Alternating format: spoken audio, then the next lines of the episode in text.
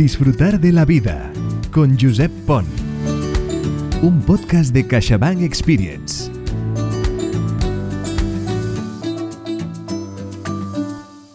Bienvenidos a CaixaBank Experience, el podcast que nos permite disfrutar de la vida.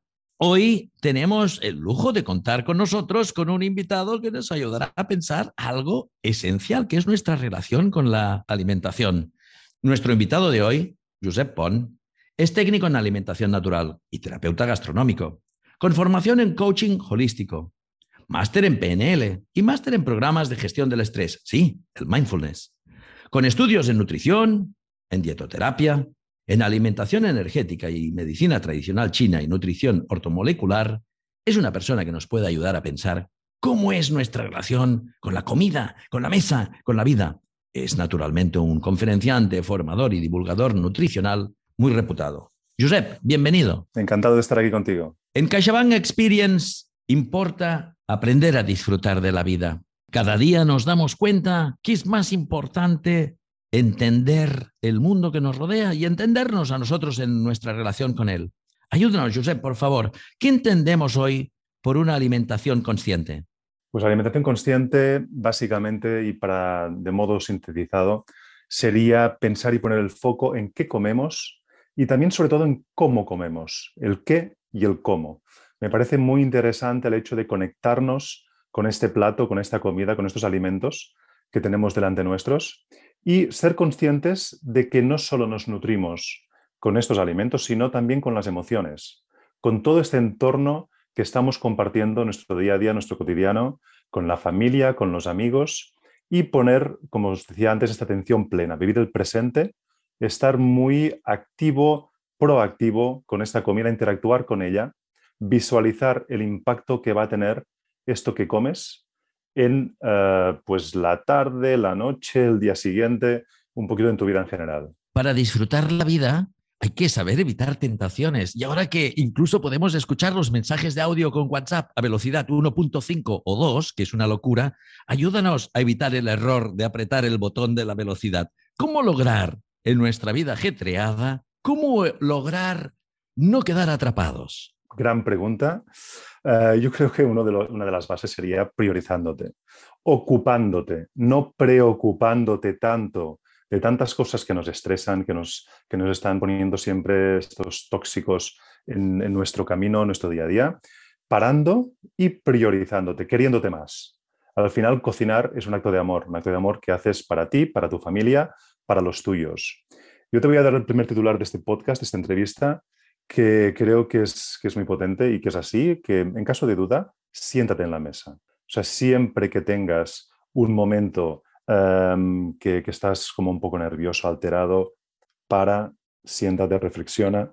Siempre lo que vas a comer eh, en un acto más de pausa en una mesa siempre te va a aportar realmente más salud y más calma, este, este poder parar, este saber parar. En la música, sabemos que es muy importante en la música, pero también en la poesía y en muchas otras cosas, el silencio, el ritmo, el silencio. para comer bien, este, esta exhortación a pararnos, que nos eh, detenernos un instante, nos ayuda, que, nos ayuda a entender mejor qué comemos y, sobre todo, cómo comemos. Sí, realmente eh, yo creo que para poder comer bien, para poder tener esta conciencia, ¿no? Como te decía antes, poder tener este momento, este momento tuyo, este momento como intrapersonal, un momento de intimidad. Creo que es muy importante. Lo puedes compartir con la familia, evidentemente. Como siempre digo, eh, poder compartir es fantástico. Y en este caso, la comida, pues es un acto muy social, es un acto que nos nutre en, todos los sentidos, a nivel emocional también. El saber eh, qué comes y, eh, y el porqué del beneficio que del plato que tienes delante tuyo, creo que es muy importante para poder integrar nuevos hábitos. Yo creo que los hábitos saludables, cuando los queremos integrar, es muy importante saber el por qué. Si no, siempre va a ser como un acto de fe, eh, un acto de fe con el profesional de la salud, que en este caso escuches o estés leyendo. ¿no? Cuando tú sabes y te explican el impacto fisiológico, el impacto en tu organismo de ese plato que tienes delante tuyo, de ese alimento, de esta verdura, eh, de este cereal, de esta legumbre, es mucho más fácil que lo integres. Sabiendo, teniendo esta información, siempre la vas a poder eh, integral la puedes poner en práctica y creo que va a ser siempre mucho más beneficioso.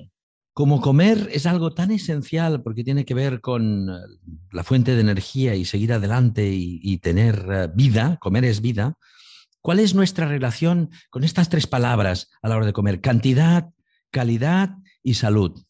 pues mira, siempre una de las máximas que utilizo en muchas charlas, conferencias, es, siempre hablo de la calidad versus cantidad. ¿no? Es muy frecuente en la alimentación la palabra cantidad, este exceso. En Occidente todos vamos sobrealimentados, o sea, comemos más de lo, de lo que nos toca. Al final tenemos una, una exposición, tenemos una, una, facilidad para conseguir alimentos, productos, que no alimentos. Me gusta también discernir y un poquito uh, diferenciar lo que es un alimento de un producto. O sea, no todo alimenta. Hay cosas que comemos que nos llenan, uh, que nos dan estas calorías vacías, pero que no nos dan pues este, este impacto o esta energía o esta vitalidad que nos interesa. ¿no? Por esto, pues es muy importante siempre priorizar la calidad ante la cantidad para obtener esta salud en alimentación como en, tanto, en tantos otros aspectos de la vida. Es siempre mucho más importante siempre poner la calidad delante.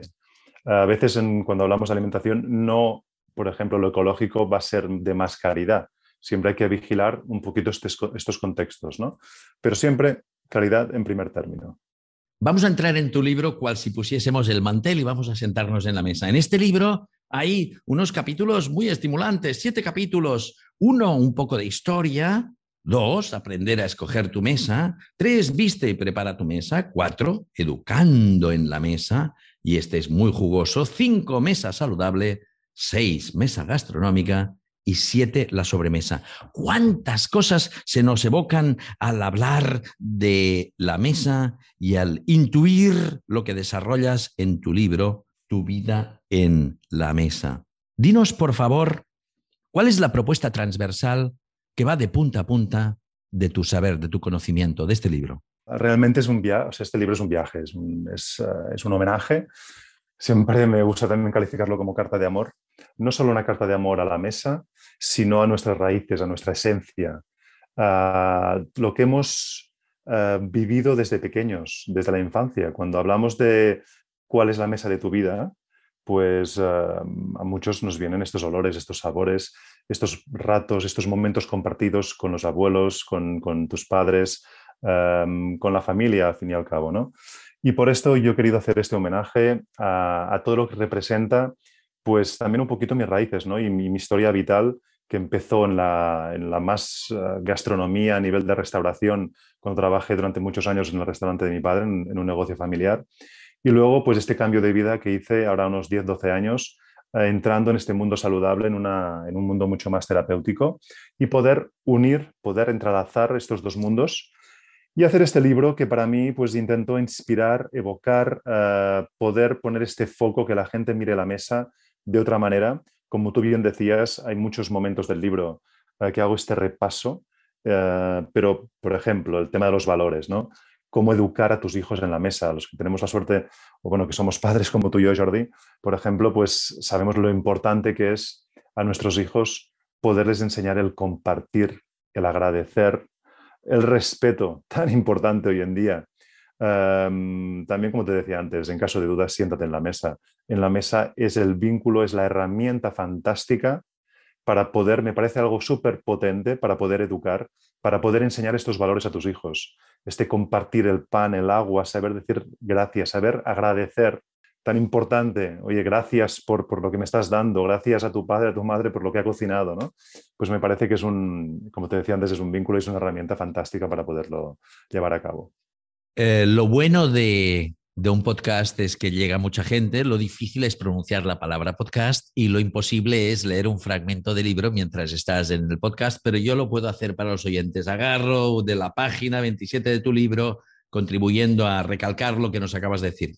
Te cito, pues sí, para construir lazos y edificar compromisos sólidos, no hay nada mejor que relajarse, sentarnos, hablar, dialogar, discutir, poner sobre el mantel todos nuestros argumentos e ideas y compartirlas, exponerlas con respeto y educación. Fin de la cita. Y más adelante, en este capítulo tan jugoso que es Educando en la Mesa, empiezas diciendo, te cito en la página 47, los valores, son la gasolina que nos permite sentirnos mejor con nosotros mismos, etcétera, etcétera.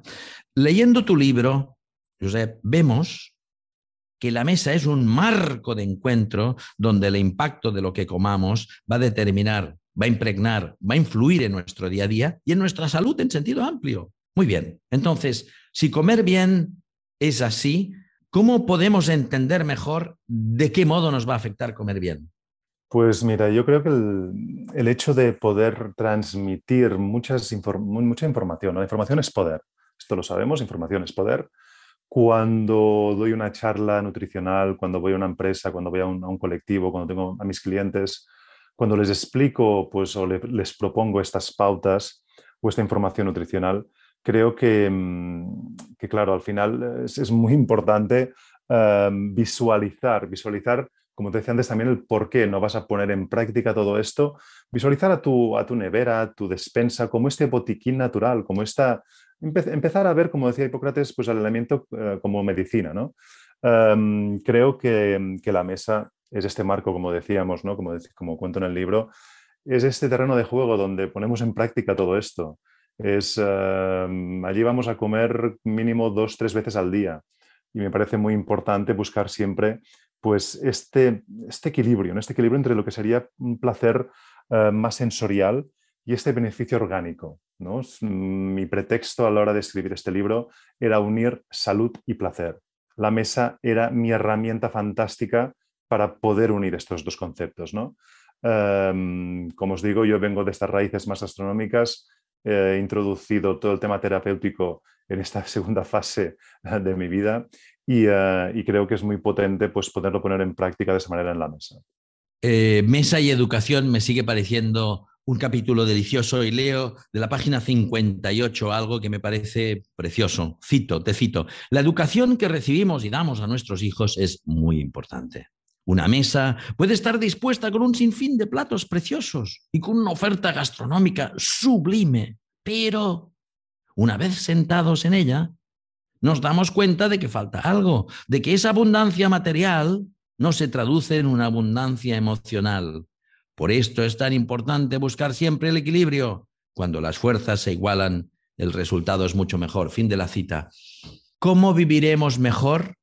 Recordando o retomando o regresando a los orígenes, ¿cómo viviremos mejor en nuestra relación con la mesa desde hoy hacia el resto de nuestra vida futura?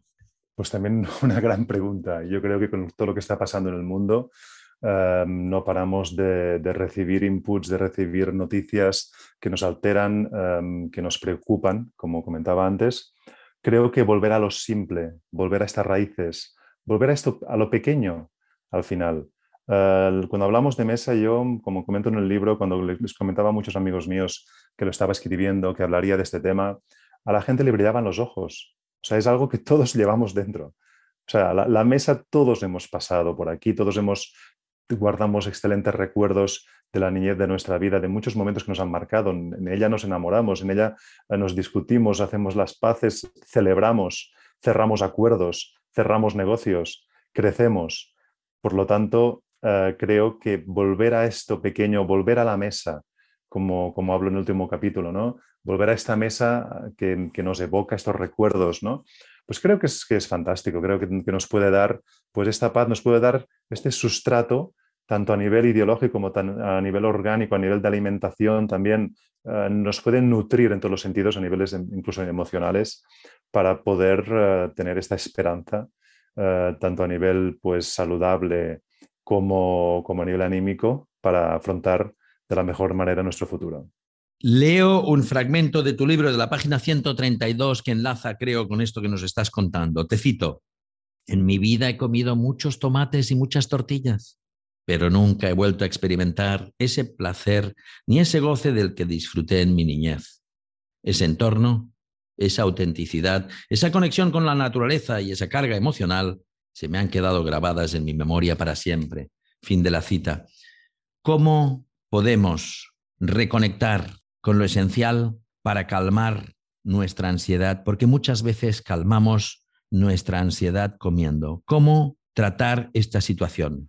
Bueno, pues el, tema de la ansiedad, el tema de, siempre estas idas y venidas que hacemos a la cocina, de, estos nervios, estos momentos eh, que nos alteran, este estrés que sufrimos, que para mí es la técnica pandemia de nuestros días, creo que la base es, como te decía al principio de la entrevista, pues saber parar, poder eh, buscar este equilibrio, saber qué es lo que a uno le conviene, escuchar a tu cuerpo sobre todo, em, saber qué es lo que más eh, te puede favorecer lo que puede, te puede otorgar eh, en este momento preciso a nivel terapéutico esta paz, esta serenidad. ¿no? Estamos siempre ajetreados, estamos siempre corriendo para un lado para el otro, em, nunca paramos. Y saber, pues, buscar esta diferencia entre lo que es el apetito y el hambre, y el hambre fisiológico. Este, este hambre que seguramente con un plato de garbanzos, con un plato eh, de cualquier tipo de verduras o con un trozo de carne o de pescado, lo puedes calmar, lo puedes eh, pues, gestionar de una manera muy rápida. El apetito no, el apetito siempre te va a pedir un sabor, un gusto en el paladar mucho más extremo. Te va a pedir un gusto salado, un gusto dulce. Siempre normalmente piensa que tenemos todos como una educación que desde pequeñitos al bebé, cuando llora, en vez de darle un abrazo, em, una caricia, un cariño, pues ¿qué hacemos? Muchas veces le damos el biberón. A un niño ya en su infancia le damos pues el caramelito para no entrar en esta, digamos, eh, negociación o que nos da pereza darle este, esta calidez emocional. ¿no? Estamos, estamos enseñando, estamos preparando, programando a esa criatura que en el futuro cualquier bloqueo emocional vaya a buscar al armario un dulce, una galletita, cualquier producto que seguramente no va a ser lo más saludable para él. ¿no? Y este patrón lo repetimos infinidad de veces. Y yo, la mayoría de mis clientes, me dicen, cuando yo vuelvo a casa del trabajo, después de aguantar a mi jefe, después de aguantar todos los problemas que me conllevan mi jornada laboral, es mi momento premio, es mi, momento de pausa, mm, de coger, abrir el armarito, el armario, buscar este queso, buscar este, este embutido, buscar este trozo de chocolate.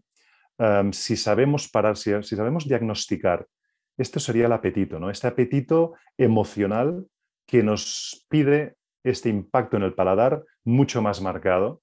Eh, si sabemos poder saber escuchar a nuestro cuerpo y darle pues una solución terapéutica, como puede ser, oye, pues vete a caminar, escribe, lee, hablando de lectura, súper importante, baila, pinta. Hay tantas maneras de poder saber parar o de poder sustituir estos momentos que podemos o deberíamos aprender a diagnosticar, a escuchar en nuestro cuerpo, que, mm, que nos puede ir, la, verdad, pues nos puede favorecer eh, y, pueden ser al final la mejor solución para, para poder gestionar de la mejor manera, como decía antes, estos momentos. Para terminar, un par de preguntas más, Josep, porque esto que has dicho es hermosísimo y tenemos que darle espacio para, si están en el podcast, deténganlo y rebobinen y reescuchen esta respuesta de Josep, que me parece la clave de, lo, todo lo hablado hasta ahora o esencial en todo caso. ¿La familia se hace en la mesa? La familia se potencia sin lugar a dudas en la mesa. Siempre aconsejo que como mínimo una ingesta del día, si es la cena, si es la comida, suele ser la más complicada, pero una comida, una ingesta que la hagamos todos juntos. O sea, esto de que primero comen los niños, luego los padres, estas tandas, estas, parece como un restaurante que va, que va a turnos, todos juntos o desayunar o compartir ese momento de la cena hablando de cómo ha ido la jornada, qué tal, cómo ha ido en el colegio, qué es lo que hemos vivido, sin agentes tóxicos, sin pantallas, centrándonos en el plato, en nosotros, compartiendo este momento de unión, me parece súper potente para potenciar los valores que antes comentábamos y para potenciar esta unión, como siempre, como digo en, el libro, la unión hace la fuerza. Pues la mesa es un marco ideal para crear esta unión. Me parece una forma colosal de concluir este podcast maravilloso, pero terminaremos también, aparte con esta imagen de la familia en la mesa sin pantallas y todos juntos, con una pregunta práctica, con una imagen, para terminar con una imagen práctica este podcast de CaixaBank Experience que nos enseña a disfrutar la vida. A mí una de las cosas que más feliz me hace del mundo comiendo son las aceitunas y el buen aceite de oliva. Dinos tres cosas que en una mesa te pueden provocar gran felicidad. Tres, tres, tres cosas distintas en una mesa para saber por tres cosas que nos mencionases qué cosas te gustan mucho. Pues me encanta esta pregunta. Serían siempre cosas sencillas. A mí me gusta lo, sencillo, lo poco manipulado. Eh, si los tomates, que es uno de mis eh, alimentos top, em, fuesen complicados, fuesen difíciles de encontrar y de abastecernos de ellos, seguramente valdrían mucho dinero. Em, siempre hemos de intentar buscar estos superalimentos. Cuando hablamos, por ejemplo, últimamente se ha hablado mucho de los superfoods. Para mí los superfoods, los superalimentos son estos alimentos que tenemos tan instaurada en esta cultura mediterránea, el limón, el tomate, eh, la miel, em, pues cosas que son sencillas, el ajo, la cebolla, no gran exquisiteces ni cosas muy complicadas. Siempre ir a buscar a lo básico, volver a esta sencillez y saberlo degustar. Cosas de proximidad que, que guardan, que preservan este sabor y que nos dan seguramente este impacto emocional de recuerdos de nuestra niñez, de nuestra infancia, que nos transportan a ella y nos producen esta felicidad.